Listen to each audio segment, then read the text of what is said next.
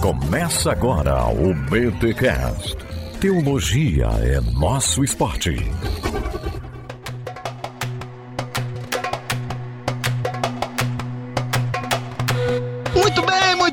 Bem, muito bem. Começa agora mais um BTcast, chute número 452. Aqui é a Dinan de Belo Horizonte, Minas Gerais. Pela graça de Deus, mantenedor do BTcast, o melhor podcast de teologia do Brasil. Eu sou Rodrigo Bibo e seria Atos dos Apóstolos o Evangelho do Espírito Santo? Aqui é o Gutierrez Siqueira, o cara que já falou de pentecostalismo um milhão de vezes no Bibotal.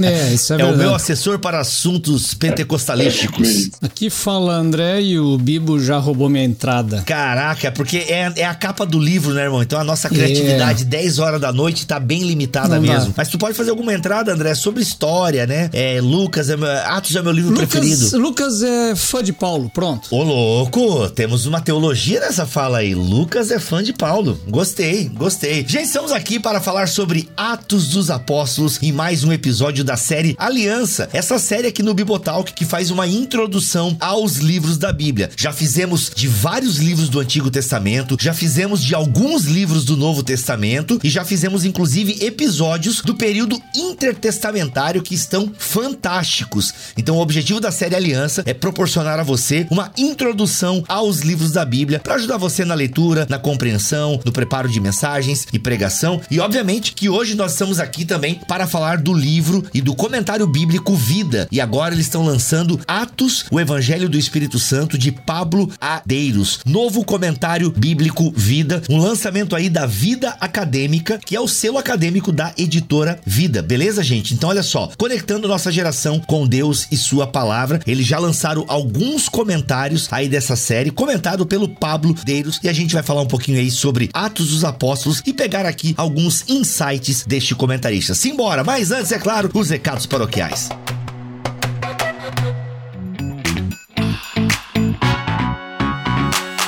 Recados paroquiais dessa semana, galera, este podcast chega até vocês graças à editora Vida, que inclusive está aí desenvolvendo o seu selo acadêmico e promete muitas obras para a academia teológica, obras mais robustas teológicas. Já tem, inclusive, eu vou deixar o link aqui do selo acadêmico da editora Vida para você dar uma olhada nas obras que eles já lançaram, tá bom, gente? E eles estão vindo forte aí, gente, com o comentário bíblico Vida, tá? Novo comentário bíblico Vida do Pablo Adeiros, sim, todo o Novo Testamento sendo comentado por este grande pesquisador que é o Pablo Adeiros. E a gente vai falar um pouquinho aqui sobre Atos, o Evangelho do Espírito Santo, este lançamento da editora Vida. Eles já lançaram Lucas, que inclusive tem episódio aqui, Mateus e Marcos. Ou seja, quase todos os evangelhos e agora Atos dos Apóstolos. Bem, se você acompanha o Bibotalk, sabe, nós sempre incentivamos a aquisição de comentários bíblicos. Acreditamos que é uma ferramenta fundamental para quem exerce algum ministério na igreja. E o legal dos comentários do Pablo Deiros é a pesquisa que ele faz, as sacadas que ele tem, a diagramação, capa dura. Então é um material de ótima qualidade, aquele material para ter aí na sua biblioteca para você presentear os seus pastores, líderes, professores de EBD, um baita comentário bíblico, lançamento aí da editora Vida. E olha só, vou deixar o link aqui também da editora Vida, o selo acadêmico deles, para vocês darem uma olhada em outras obras. E claro, e claro, e claro, Bibo 30. O que? Eu não entendi. Bibo 30. Usa o cupom BIBO30 e você vai ter 30% de desconto. E olha só, passou de 100 reais? É, o frete é grátis para todo o território nacional. Aliás, gente, eu tô indicando aqui este comentário bíblico, que é o tema, inclusive, desse episódio. Mas olha só, na editora Vida, e eu acho que não tem lugar mais nenhum, tá? Acho que acabou nas lojas. Eles ainda têm em estoque a teologia sistemática uma perspectiva pentecostal do J. Rodman Williams. Gente, essa teologia sistemática do Rodman Williams é simplesmente a obra sistemática que todo pentecostal e carismático precisa ter. Isso aí, gente, eu tô dizendo, é obrigatório, tá? É obrigatório. Por quê? Primeiro, é bem escrita, cheia de piedade. Rodman Williams é o pai da teologia carismática. Então, assim, mano, que obra, que obra fundamental que os carismáticos e pentecostais precisam ter na sua biblioteca. Então, fica outra dica aí que eu estou dando para vocês, é uma baita obra. Se você é carismático ou pentecostal e não tem olha, considere ter, tá? E aproveita que ainda tem algumas no estoque da editora Vida, tá bom? O link está aqui na descrição deste podcast e também o cupom BIBO30 para você ter 30% de desconto. Lembrando que passou de 100 reais, o frete é gratuito para todo o território nacional. E é claro também, eu quero aproveitar essa oportunidade para dizer que no dia 20 de agosto nós teremos o Beta Day. Sim, meus amigos e amigas, teremos o encontro dos ouvintes do Bibotalk. Vai acontecer lá em Alphaville no dia 20 de agosto de 2022. Vai começar a partir das 10 horas da manhã e só acaba às 8 da noite. Olha quem vai palestrar: Vitor Fontana, André Heinck, depois Cacau Marques, Igor Miguel, Carol Bazo, Alex Stoina Refa, gravação de podcast ao vivo, Pocket Show com Guilherme Andrade do Projeto Sola. Meu Deus, que evento fantástico vai acontecer no dia 20 de agosto de 2022, se o senhor quiser e assim permitir, estaremos lá em Alphaville. Então, galera, é o seguinte, 20% das vagas já foram ocupadas, a gente liberou primeiro para os mantenedores. Então, assim, são 500 vagas que nós temos lá, 20% já foram ocupadas, então corre, corre porque vai ser um evento fantástico no dia 20 de agosto de 2022. Bem, mais detalhes, dicas de hospedagem, enfim, estão aqui no link que está na descrição deste podcast, o 452 em bibotalk.com. Então acessa aqui e aí você já pode garantir a sua vaga. Então, um precinho bem bacana. Vai ter coffee break incluso. Sim, gente. Vou, vou... Bem, acho que o pessoal da, da organização vai ficar chateado comigo. Gente, mais da metade do que vocês estão pagando é quase para pagar o coffee break. Galera, tá caro e a gente tá fazendo um coffee break bacaninha. Eu não quero só lá bolo seco e café. Não, um coffee break bacaninha. E isso tá consumindo mais da metade aí praticamente uh, do, do, ingresso. Então tem e fora as outras despesas, né? Quem organiza evento tá me entendendo. Quem organiza evento tá me entendendo. Oferta, passagens aéreas, hospedagem, alimentação, translados, agradinhos, enfim, gente, enfim, é muita coisa mas faremos com maior carinho e alegria. Então, vai lá nesse dia, porque se Deus quiser e assim permitir, a gente vai se encontrar no dia 20 de agosto de 2022 no BTD.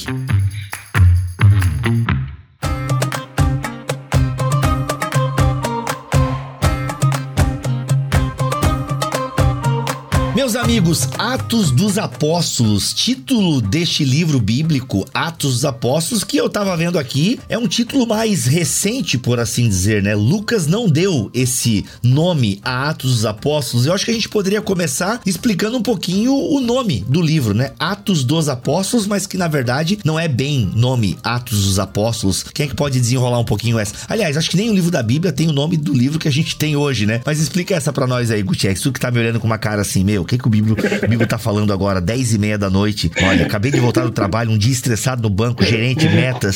Como é que a gente vai enganar o povo com mais uma taxa aqui nesse banco e o cara me vem com essa? Não, não. Então, é, como você bem lembrou, Bíblia, não tem, não tem titulação, né? Na maioria dos livros da Bíblia. E é o caso de Atos. Então, Atos, assim, não tem um título. Esse título ali vem da época da patrística, Atos dos Apóstolos. Mas eu, eu achei até uma observação bem interessante do, do se a gente fosse falar em Atos dos Apóstolos, seria assim uma biografia, pelo menos dos principais apóstolos, e não, não existe isso em Atos. Basicamente, você tem um retrato ali da vida de Pedro como primeiro líder, é, não da vida, né, mas sim do ministério de Pedro como primeiro líder, depois o destaque maior apóstolo Paulo, e basicamente fica focado nos dois. Então, não dá para falar que é uma biografia ampla aí de, dos doze apóstolos. Uhum. Isso não é. E sim, é, o principal papel é do Espírito Santo né, nesse livro. É, você percebe que Lucas, que é o autor do livro de Atos, escreveu também o Evangelho, carrega o seu nome. É nítida a diferença, né? Ou seja, no Evangelho é o Evangelho de Jesus, segundo o relato de Lucas. Então, a personagem principal é Jesus e ele a, ali está acompanhando, segundo a acurada pesquisa que ele fez. Aliás, se você não ouviu, nós temos uma introdução ao Evangelho de Lucas, em que Gutierrez Siqueira, óbvios, tem o Espírito Santo, tem Gutierrez, e junto com Kenner Terra, estão ali fazendo uma introdução maravilhosa ao Evangelho de Lucas. Então fica bem claro que é uma espécie de biografia, não é exatamente uma biografia, mas é uma espécie de biografia que acompanha ali a vida de Jesus. Já em Atos nós temos uma parada, né, uma pegada um pouco diferente. Obviamente que nós temos duas personagens principais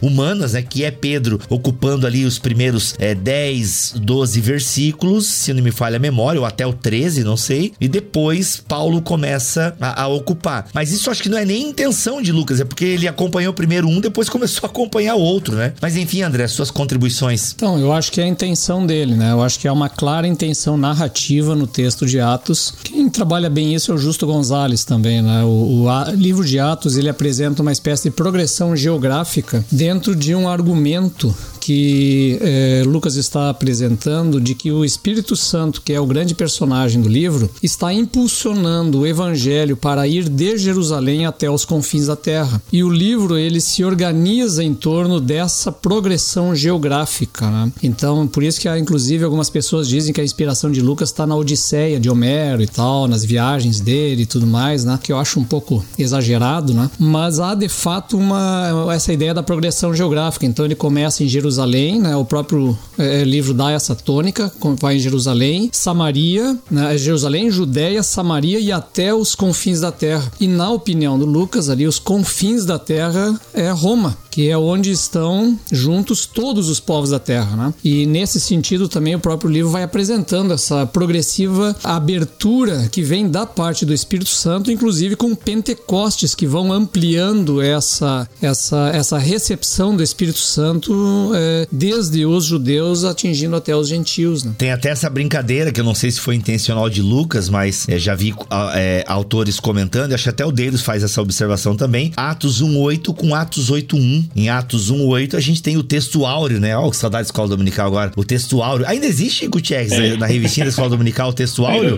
Pô, então, o texto áureo é uma coisa muito bacana. E o texto áureo de Atos provavelmente é Atos 1:8, mas receberei poder ao descer sobre vós o Espírito Santo e ser-me-eis minhas testemunhas, tanto em Jerusalém. Aliás, cara, nós estávamos num culto uma vez no seminário e, e, eu tinha fama de ser bom de Bíblia no seminário, acreditem vocês. Mas enfim, eu tava lá no seminário e eu tinha essa fama de saber a, a, as coisas de cor e tal. E de fato, uma característica característica da Assembleia de Deus é fazer você conhecer as histórias bíblicas, né? A maioria da pregação pentecostal é recontar a história bíblica e fazer uma aplicação para sua vida prática e tal. Então, realmente, eu sabia muitas histórias bíblicas e tal. E, mano, tem dois episódios, só um parênteses aqui, galera, a gente já volta pra pratos. Mas tem dois episódios que aconteceram no seminário que me deram a fama assim, pô, mano, o Bibo manja de Bíblia. Uma vez, num culto, o pregador perguntou assim, que nós precisamos do poder do Espírito Santo. Isso num culto luterano lá no seminário, né? Que eu sou formado no seminário luterano. Por exemplo, meus irmãos, alguém aqui conhece de cor Atos 1.8. Eu peguei, pô, mano, eu como pentecostal, né, mano? É, é o nosso João 3,16, né, velho? Eu levantei a mão. Ele, você sabe de cor? Eu peguei e citei. Cara, quando eu citei, o cara ficou todo impressionado e tal. Beleza. Tô eu lá depois de uma aula de teologia é, contemporânea, o professor dando aula de teologia negra, com base lá, e daí o cara.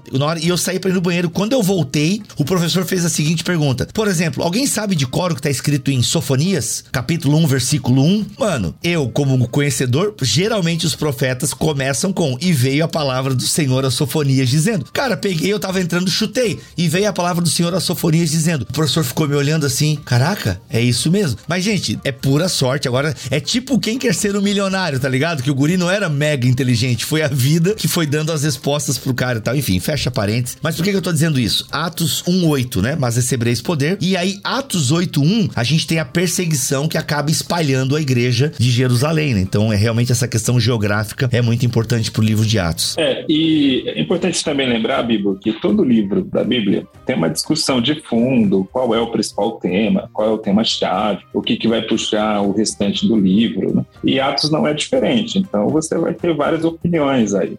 A gente está colocando aqui Atos 1.8 como a chave de leitura de Atos. Alguns vão colocar Atos 2, especialmente 2.4. Outros vão colocar ênfase de Atos em Visões, que é um livro que tem muitas visões. Se a gente prestar atenção, vários personagens têm visões em Atos. Então, assim, é um debate amplo, difícil, né? Bater o martelo e dizer, olha, esse é o tema principal, ou esse é o tema definitivo aqui do livro. É, mas certamente são temas importantes na teologia de Lucas, isso sem dúvida. E especialmente aquilo que o Harkin lembrou, que é a ideia de uma progressão não só geográfica, mas essa, pro, essa progressão geográfica ela tem a ver com a expansão do evangelho e tem a ver com a missão da igreja. E essa missão ela é sempre impulsionada pelo Espírito Santo. É outro tema muito presente em Atos o tempo todo o Espírito Santo está direcionando a missão da igreja. É como fez com Jesus, né? Lucas é o evangelista que mais cita o Espírito Santo e, consequentemente, não seria diferente na sua obra.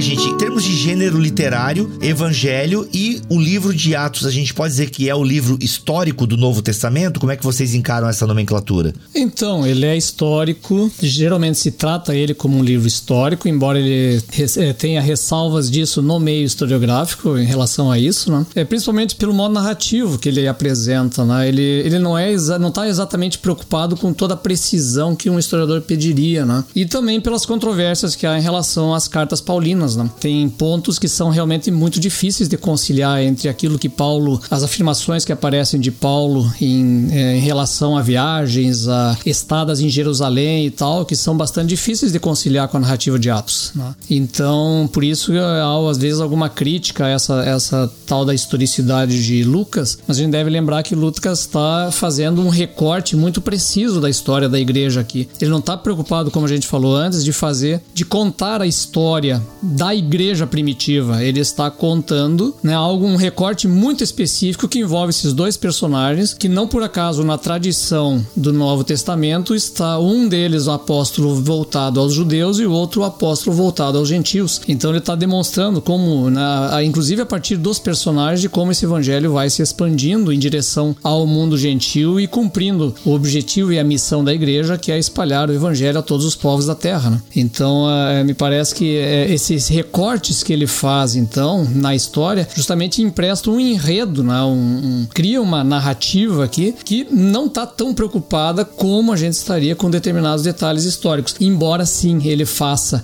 um uso muito grande da, das questões históricas e das informações históricas nesse texto. É essa pergunta se o livro é histórico, é, como o Hayek lembra, a gente não tem como definir ele num modelo histórico recente, do iluminismo, da era moderna para cá, onde você faz uma história com começo, meio e fim, numa progressão também cronológica. Isso não está presente na Bíblia, né?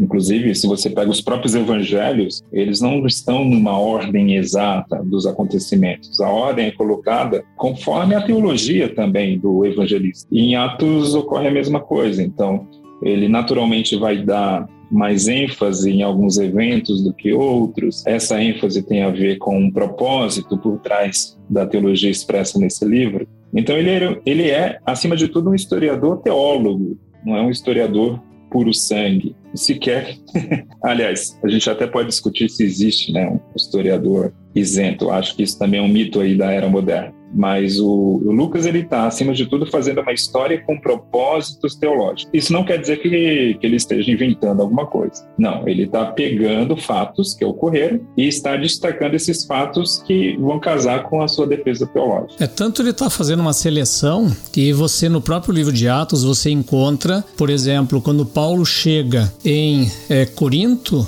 ele encontra cristãos lá, que é Priscila e Áquila, que já são judeus cristãos, que vieram de Roma, ou seja, que já existiam comunidades cristãs em Roma, né, de judeus convertidos em Roma. Então, é, notem, né, o, o, é, o, evangelho já está em franca expansão por vários meios, caminhos distintos, e Lucas escolheu um específico porque ele tem uma narrativa a contar. E é muito importante também no livro de Atos a presença dos discursos, né? É o livro que mais discursos tem na Bíblia inteira e às vezes discursos longos. E nesses discursos ele está também apresentando uma carga muito grande da teologia que ele pretende apresentar e tudo mais. É, né? E os discursos, eles também são uma espécie de resumo do que foi falado. Né? Não é. é um retrato exato do, da pregação completa de Pedro ou da defesa de Paulo perante os romanos. Tudo ali é resumo. É uma seleção também do que foi falado. E é interessante nós considerarmos que Lucas tem como primeiro leitor uma pessoa. Eu penso que a maioria de nós aqui concorda que Teófilo foi de fato uma pessoa real e não amigos de Deus, né? Como já se especulou aí na história dos comentários e tal. Então ele tinha uma pessoa que ele queria apresentar também ah, os efeitos do evangelho. Porque é muito legal, se você nunca fez essa experiência de ler o evangelho de Lucas e já emendar Atos, é fantástico isso. Porque você vê a igreja, literalmente é um, é, um tá colado no outro. Até se especula, né, Gutierrez, que na verdade Lucas escreveu de uma lambada só e só separou por causa do material disponível, que não teria material disponível. É. Ou essa teoria já meio que tá não, não. Caída. Essa teoria é a principal. Mas a teoria mais aceita, e eu acho que é muito lógica, é que não caberia o escrito de Lucas em um pergaminho. Se você pega Lucas Atos, se você uhum. coloca tudo ali no papel, no pergaminho, não cabe. Então, e é exatamente mais ou menos o mesmo tamanho. Então, se você pega Lucas, cabe em um pergaminho, Atos cabe em outro. Ele simplesmente dividiu por uma questão técnica, uma questão de necessidade de espaço. Uhum. Tanto que o livro começa com a ascensão de Cristo, né? Então tem uma ligação direta com o final e tal, enfim. Ainda que ele dê um final para Lucas, né? Também não, se eu não me lembro bem, se eu me lembro, tem um final em Lucas, mas Atos está completamente ligado é, ali. Provavelmente é justamente essa limitação do pergaminho que impediu um final em Atos. Então isso é muito provável. É verdade, Atos é um Atos não tem final, cara. Por quê? Porque Atos 29 nós estamos escrevendo. Olha aí. É, essa é a forma romântica que a gente lê, mas provavelmente porque faltou espaço. Cara, mas aí, mas esse argumento aí faltou espaço, pô. Será que daí acabou o dinheiro também do Teófilo para financiar mais espaço? Provavelmente. Escreve no verso. Escreve no verso. Provavelmente. Aliás, pra quem não tá entendendo essa conversa, não é conversa de louco, não, gente. Era muito caro escrever na época, tá? Muito caro. Então, assim, então quando o Paulo escreve uma carta preso, por exemplo, para aos filipenses, ele gastou grana, né? E como a gente já falou lá no podcast de Filipenses, Paulo tinha que pagar para estar tá preso. Então, pessoal, é por isso que nós temos escritos menores e tal porque era caro escrever, a correspondência não era tão simples assim. Né? Então tá aí o caso de Lucas.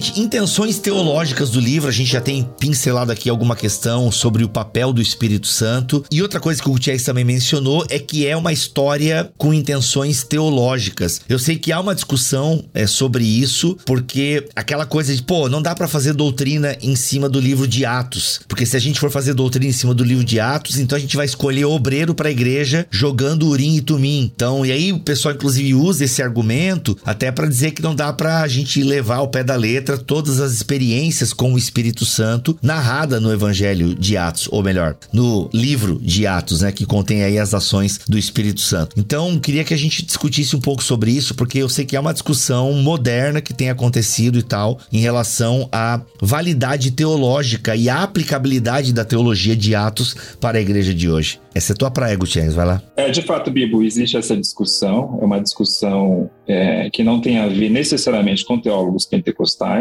quero deixar isso bem claro, essa discussão é anterior à teologia pentecostal. Ali, até a década de 40, era mais ou menos um consenso que o livro de Atos era meramente um retrato histórico da igreja, um retrato histórico do início da igreja. Então, começaram alguns trabalhos em teologia bíblica ali na década de 40, e a gente também tem que fazer um recorte histórico aqui, que na década de 60 houve um avanço significativo na Europa é, da chamada crítica da redação. Isso provocou uma revolução é, nos estudos bíblicos. Então, os teólogos bíblicos, especialmente, começaram a prestar mais atenção no conteúdo teológico dos evangelhos e de Atos, logo porque Atos é uma continuidade de Lucas. Então, essa discussão começa nesse meio da crítica da redação, ali na década de 60.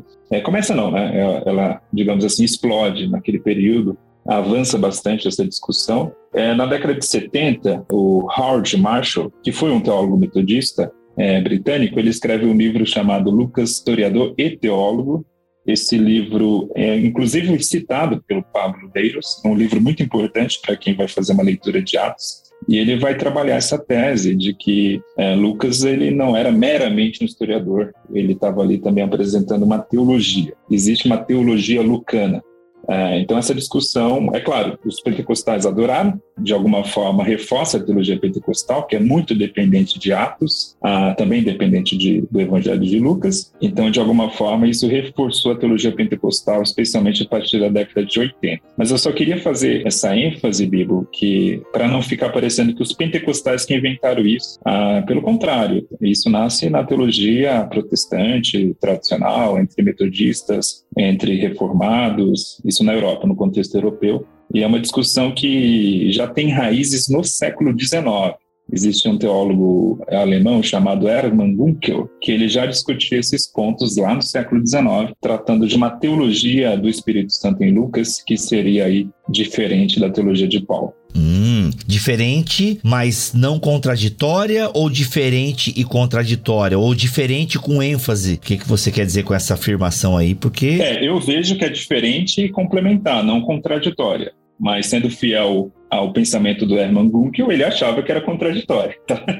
É, mas eu, Gutierrez, e tudo bem. É, não, eu, Gutierrez, não afirmo que é contraditório, eu afirmo que é complementar. Mas o que, que, ele, o que, que ele achava que era contraditório? É importante esclarecer. Porque em Lucas, o Espírito Santo é sempre relacionado a poder, a uma capacitação. De alguma forma, o Espírito Santo está muito ligado a essa ideia de um poder para testemunhar, para, para a missão da igreja. E em Paulo, o Espírito Santo está muito ligado à santidade, está muito ligado à transformação de caráter. Então, nasce na teologia do Hermann Gunk um pensamento que vai se desenvolvendo no século XX, de que Paulo seria um seguidor da tradição de Ezequiel. Ezequiel é aquele que traz, pela primeira vez no Antigo Testamento, a ideia do Espírito Santo relacionada à transformação de caráter. O famoso texto, né, que o Espírito é aquele que transforma um coração de pedra em um coração de carne. Enquanto que Lucas seria um, um seguidor tradicional da teologia judaica, que relaciona o Espírito Santo a poder, a profecia, a manifestações físicas, a glossolalia, etc. Então, por isso que ele via ali uma, uma suposta contradição entre Lucas e Paulo.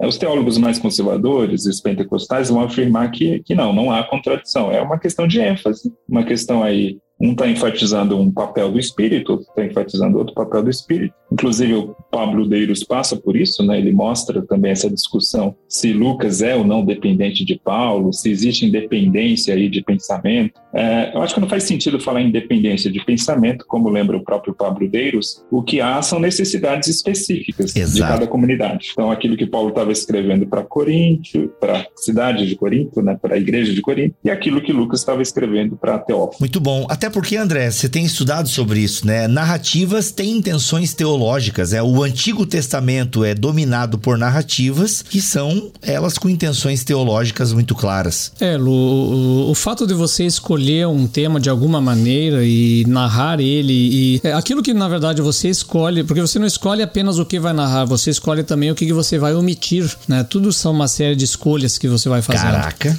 É isso aí. Né? Então, é, o fato de que João, é, João, que Lucas escolheu contar essa história a partir de dois grandes personagens, Pedro e depois Paulo, e deixar de fora um universo inteiro de apóstolos que estariam aí também viajando e pregando e tudo mais, denota claramente uma intenção, né? E, e a narrativa faz isso, né? Ele, ele, ela tem uma teologia justamente nas suas escolhas, e essas escolhas vão determinar discursos, vão determinar né, por que, que é Paulo que está falando e não é outro personagem está falando lá. Então isso tudo faz parte desse processo da escrita e de contar essa história. Né? Cara, excelente, muito bom.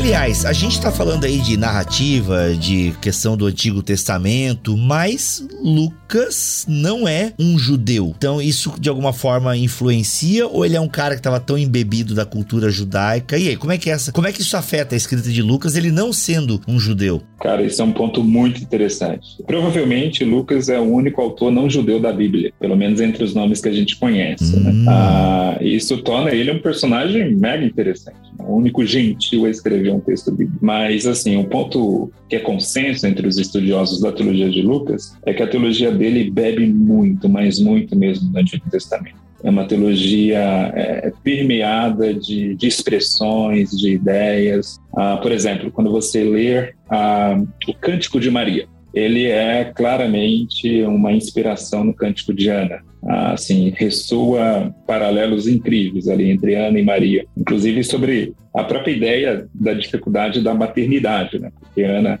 era estéril e Maria era virgem. Aparece ainda a figura de Isabel como estéreo é, na história, né? Isso é só, só um paralelo aqui que eu estou dando como exemplo, mas existem inúmeros. E outro ponto, Bibo, apesar dele usar a Septuaginta, que é a tradução grega do Antigo Testamento, mas ele tem um domínio do Antigo Testamento muito grande. Então, aquela discussão, até o século XIX, era muito comum tratar ele como meramente como um, teólogo grego, digamos assim. Ele, Paulo, né? Era, era um, uma mania da teologia liberal alemã que, que todo mundo era grego, ninguém era judeu. Mas o, Lucas, a gente não conhece a história dele, a gente não sabe em que momento ele aderiu ao judaísmo, mas fato é que ele tinha ali um, um conhecimento da teologia judaica é, extremamente profundo. Ou seja, talvez ele até antes de se, de se converter, ele talvez fosse um temente a Deus, né?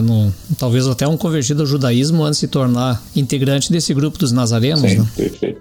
Até porque é bom lembrar que a conversão dos primeiros cristãos não era vista ali como uma adesão a uma outra religião, mas sim como uma vertente, digamos assim, do judaísmo. Aliás, é muito legal que no comentário aqui do Deiros, uh, né, Atos, o Evangelho do Espírito Santo, esse lançamento aí da editora Vida, a introdução é bem longa, né? Eu tô aqui na página 86 e tudo isso aqui é uma introdução que ele tá fazendo ao livro de Atos e ele vai colocando aqui vários temas que são importantíssimos dentro do livro de Atos, né? Ou seja, isso nos ajuda a ler o livro de Atos Atos. Aliás, essas introduções são espetaculares. E uma coisa, uma característica muito legal do Deiros é que ele realmente é um bom pesquisador. A gente já falou isso aqui em outros episódios. E ele cita muita gente que ele pesquisa e tal. E um dos temas que ele coloca aqui é o Espírito Santo e a missão. Atos é um documento bíblico fundamental para entender o papel do Espírito Santo no avanço da missão cristã pelo mundo. Então ele vai falando que o Espírito Santo guia os crentes no cumprimento da missão. Queria desenvolver um pouquinho né, essa ideia do papel do Espírito Santo no avanço missionário da igreja e como a gente aplica isso, como isso nos inspira para hoje, por exemplo. Então, me parece que o livro de Atos, ele, assim como acontece também nos evangelhos, é, na relação, por exemplo, dos evangelhos de Jesus com os discípulos, a gente percebe que os discípulos, ao longo de todo o evangelho, não estão entendendo muito bem o que está acontecendo. E Jesus vai direcionando eles e, e, tentando mostrar, e muitas vezes a recepção é muito ruim. Né? Me parece que o livro de Atos ele tem um pouco dessa pegada também. A igreja não está está muito disposta ali a ir,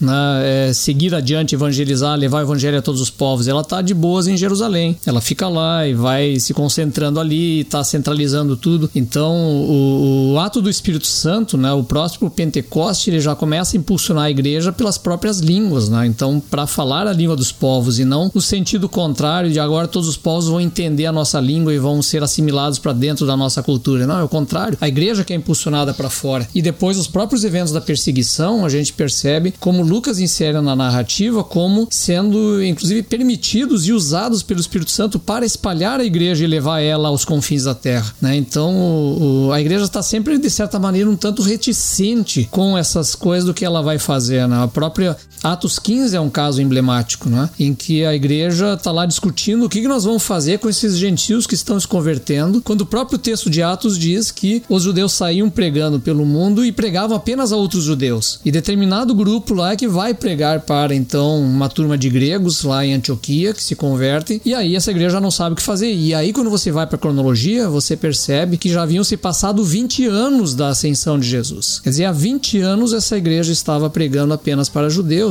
e é o Espírito Santo que vai então meio que forçando a barra para ela sair e pregar a todos os povos, né? Então por isso que ele é o grande personagem desse livro e, e vai levar de certa maneira a igreja a cumprir o seu propósito, coisa que mesmo ela mesmo muitas vezes está falhando e não está querendo fazer. E nesse sentido me parece que é uma grande mensagem para nós também. Né? Então, por mais que a igreja seja falha e por vezes ela não faça e não opere aquilo que ela deve e foi chamada para ser feita, o Espírito Santo vai acabar resolvendo a obra e vai nos levar a fazer aquilo que ele nos propôs. É muito legal o caso do próprio Pedro com Cornélio. É, é impressionante esse impulso aqui, né? Ele até diz o seguinte: outro caso que vale a pena considerar é o de Pedro com relação ao seu depoimento na casa de Cornélio. Pedro teve uma visão impressionante enquanto orava que se repetiu três vezes. Olha, o, o três vezes é, é, sempre aparece, né? É, é a, o, isso aqui é uma parada bem judaica, né? Que Pedro coloca, né? O três vezes, né? Essa ideia de repetir três vezes é para dar uma ênfase, né? Se eu tô lembrando bem aqui da, do, dessa questão hermenêutica aí. Quando a visão visão terminou, Pedro estava perplexo, sem conseguir atinar com o significado da visão. Enquanto ainda refletia sobre ela, o Espírito lhe falou: Simão, três homens estão procurando por você, portanto, levante-se e desça. Não hesite em ir com eles, pois eu os enviei. Ou seja, tem uma pressão do Senhor aqui e o deles vai comentar. Então, isso é impressionante, cara. Realmente, é, o Espírito Santo é o protagonista mesmo. Ele é o protagonista e o, os agentes humanos não têm muita escolha, não, aqui no livro de Atos. É um ato soberano de Deus e vai, né? Vai, só vai.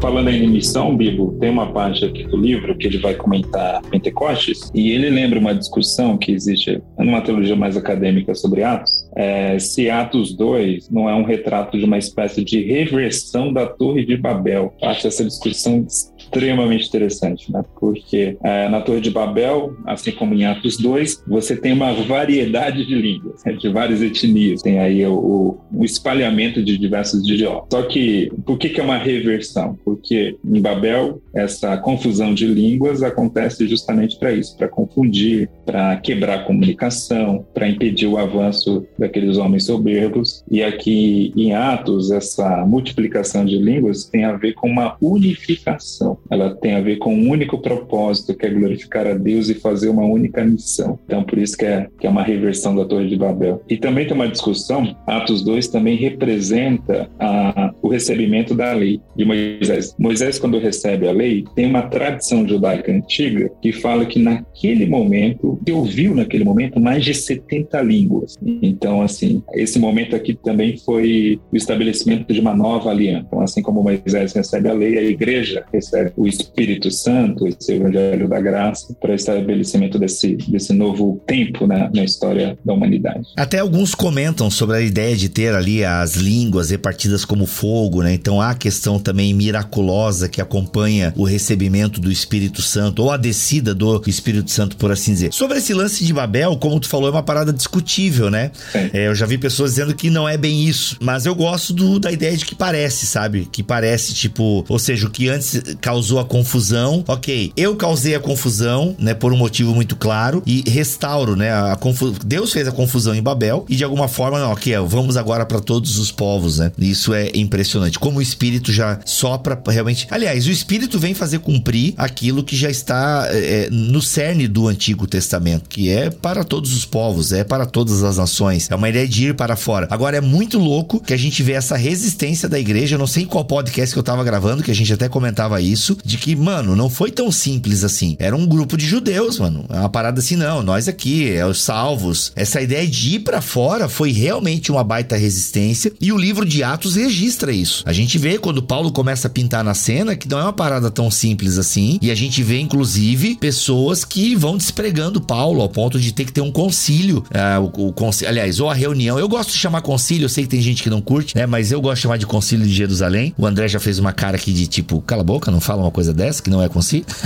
não, mas eu gosto também. É bom, né? Porque sintetiza a ideia, né? Passa a ideia, né? Bispos uhum. se reúnem para decidir alguma coisa. E isso eu acho maravilhoso no, no concílio de Jerusalém, né? Como a própria ideia judaica, a teologia judaica vai se conformando conforme o Espírito Santo vai soprando essa novidade. E aí, gente, vamos lá. Os gentios fazem parte dessa parada aí. Deve ser algum batista que não gosta disso, né? Da palavra concílio. Ah, com certeza.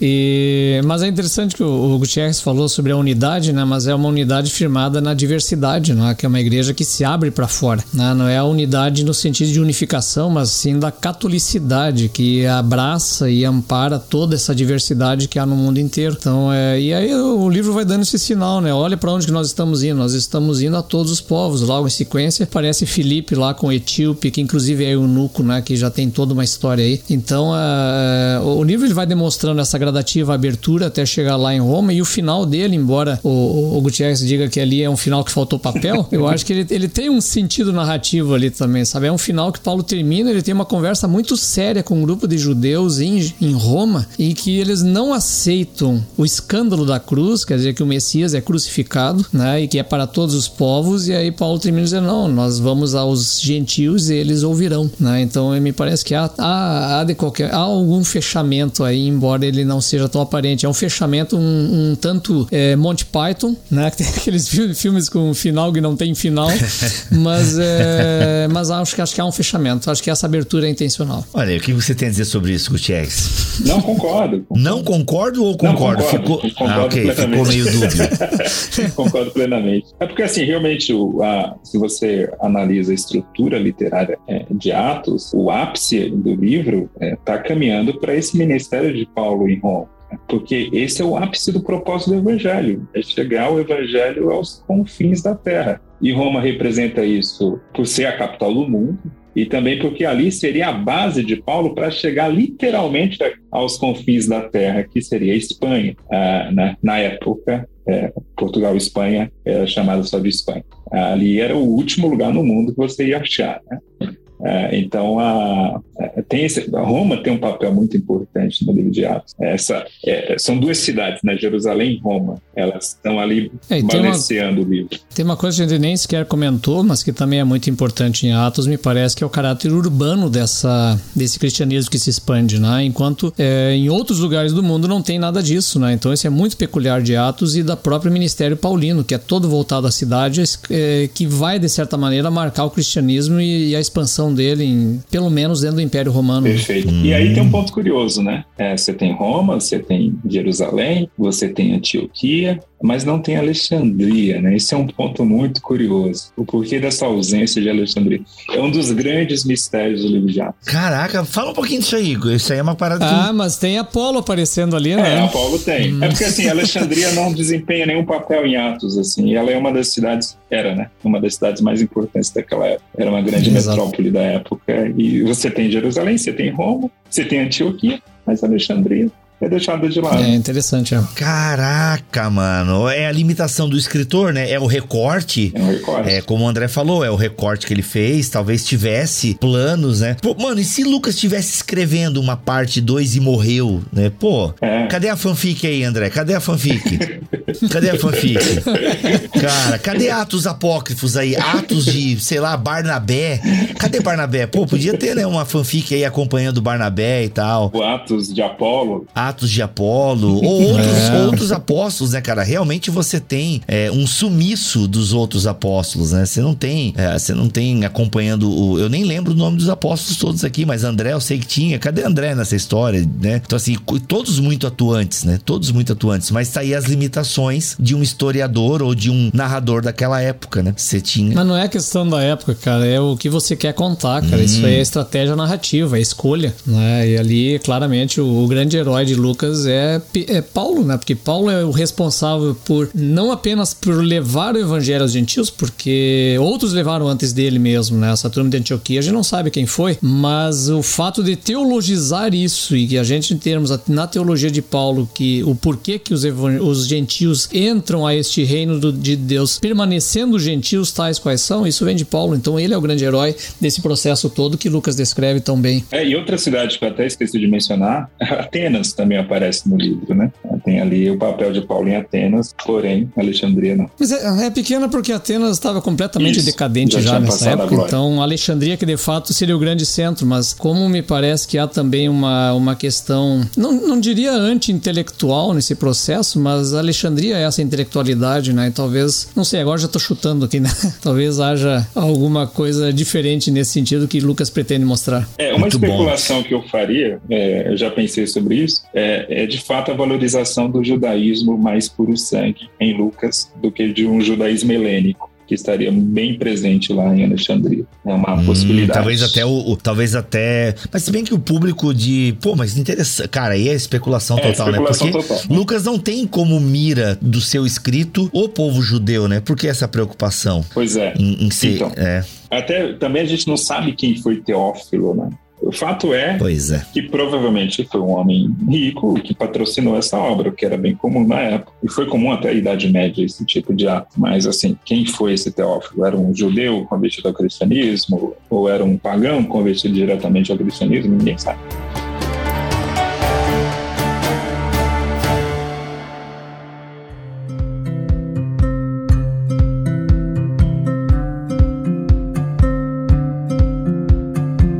Meus amigos, mais algum ponto importante que a gente não pode acabar esse podcast sem falar à nossa audiência, que inclusive depois que acabar esse podcast vai começar a ler o livro de Atos dos Apóstolos. E aí, alguma informação importante que a gente não pode deixar de fora? Só um rápido comentário, Bíblia. Eu acho que para quem está buscando um comentário bíblico sobre Atos, eu recomendo bastante do Pablo Dei, é, mas tem que entender o propósito também. Esse é um comentário é, que eu classifico como intermediário. Ele não é básico. Excelente.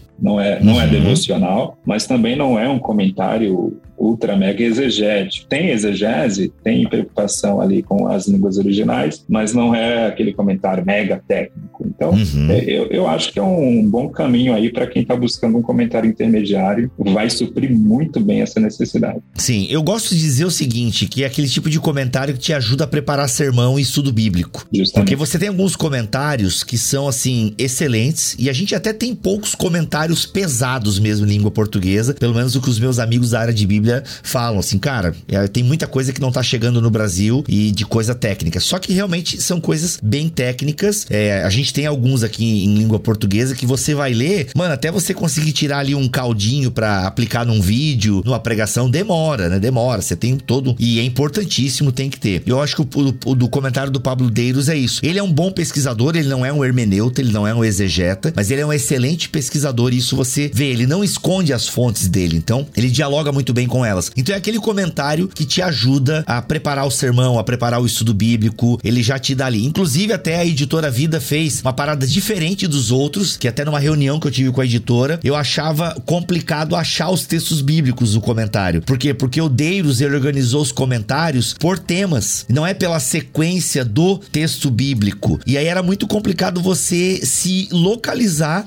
para, ah, eu quero pregar sobre Marcos 3. Meu, para achar Marcos 3, você tinha que dar, né, olhar com bastante atenção. Agora eles fizeram ali uma organização diferente, tem um sumário em ordem e isso te ajuda bastante a se localizar. Então eles fizeram essa reorganização aí, ficou muito mais fácil de você se achar. Gente, capa dura, material de qualidade, bem diagramado, gostoso de ler, linguagem simples, novo comentário bíblico vida e aí esse lançamento comentando o livro de Atos de Pablo Adeiros. André, sua palavra final? Leiam Atos, é fantástico.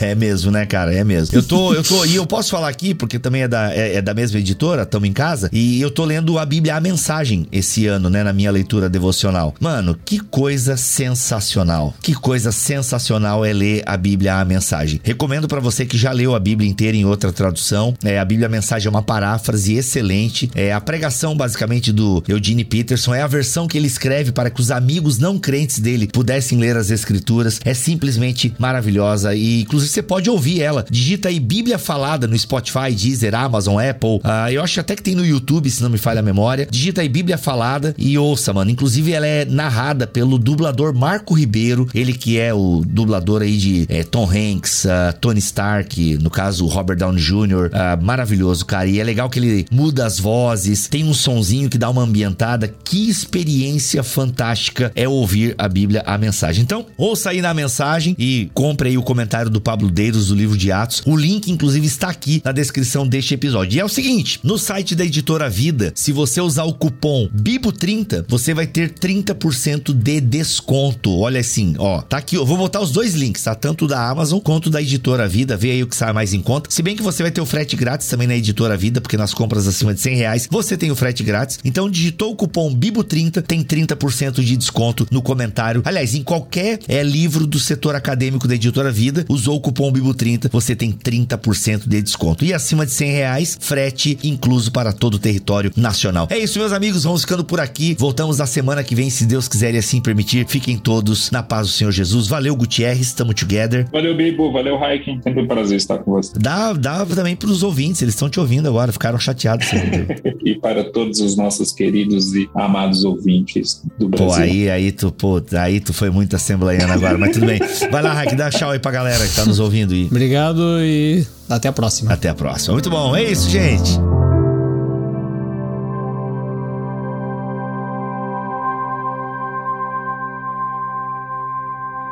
Este podcast foi editado por Bibotalk Produções.